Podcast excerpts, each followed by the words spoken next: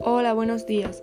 Yo soy María Tornay, de segundo HG del IES Politécnico, y hoy vengo a recomendar un libro que es uno de mis libros favoritos, lo leí hace dos años y creo que todo el mundo debería leerlo para tener una visión distinta de la realidad.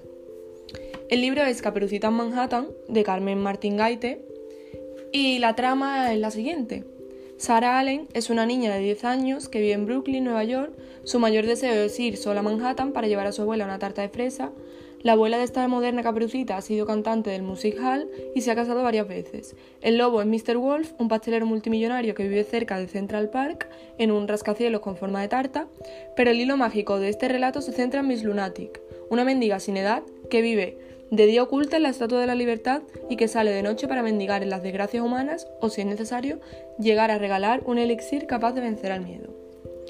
Eh, en este relato, en el que Carmen Martín Gaite ha conseguido una ficción muy amena gracias a sus dotes de hábil narradora, es como un clásico de la literatura sobre la iniciación a la vida adulta, sobre los peligros a los que tenemos que hacer frente y la exigencia de hacerlo en libertad y soledad. Son dos palabras que en este libro aparecen bastante, la libertad y la soledad.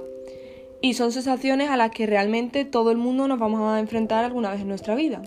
Este libro te va a ayudar a superar estas emociones de una forma diferente, con un punto de vista mm, mucho más agradable.